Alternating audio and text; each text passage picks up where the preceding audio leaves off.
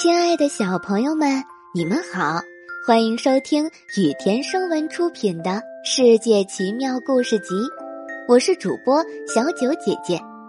接下来我会每天给你讲一个好听的小故事。今天我们要讲的故事是特修斯打败人参牛头怪。克里特国王米诺斯打败了雅典的国王。他要求雅典人民每年春天都要进献七对少男少女，好给住在克里特迷宫里的人参牛头怪食用。每到春天，雅典城里的百姓们都会惊恐悲伤。这一年，王子特修斯自告奋勇说：“我会和这些少男少女一起去迷宫，去杀死那个牛头怪。”但雅典国王却反对说。不可以，任何去过迷宫的人都没有回来过。特修斯的态度十分坚决，他很快就做好了远行的准备。国王看到儿子的决心如此坚定，也只好妥协。他带着自己的子民们到海岸边，为特修斯一行人送别。父亲，我一定会回来的。特修斯对国王说。国王和特修斯约定，如果特修斯成功杀死怪兽，一定要在运送少男少女的黑船上悬挂白旗。如果国王只看到了黑船，那就代表特修斯牺牲了。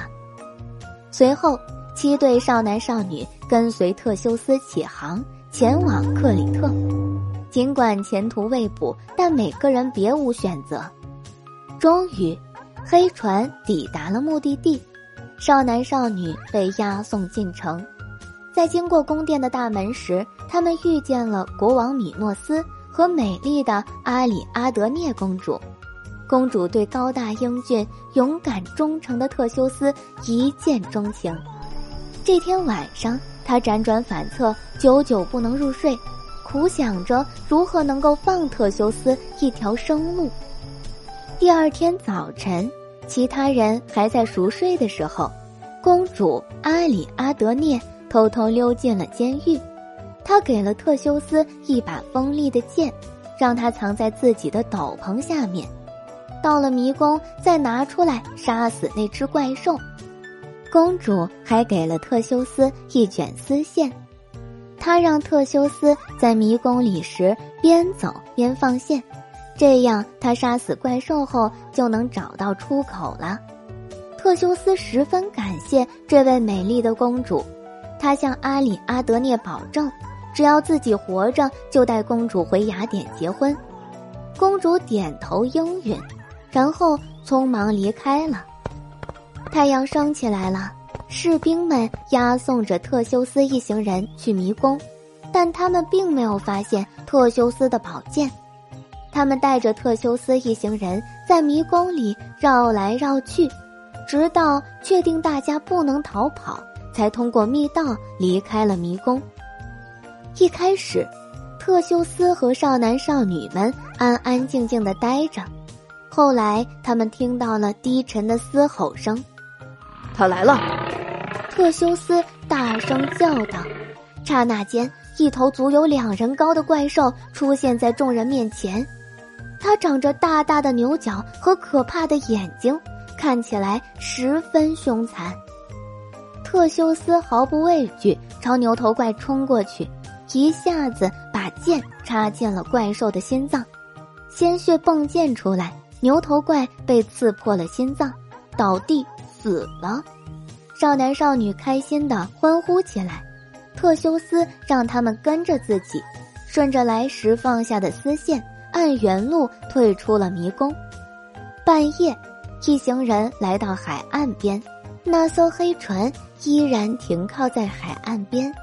阿里阿德涅公主也在黑船边等待着特修斯。阿里阿德涅和特修斯一行人悄悄上船离开了克里特。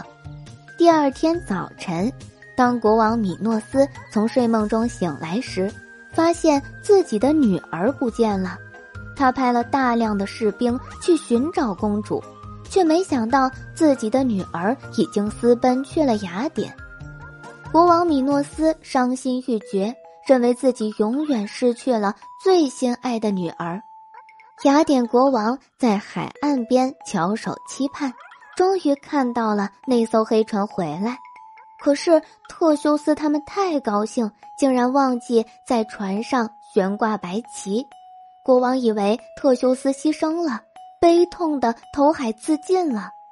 如今的爱琴海就是雅典国王投身的海。特修斯回到雅典，成了新的雅典国王。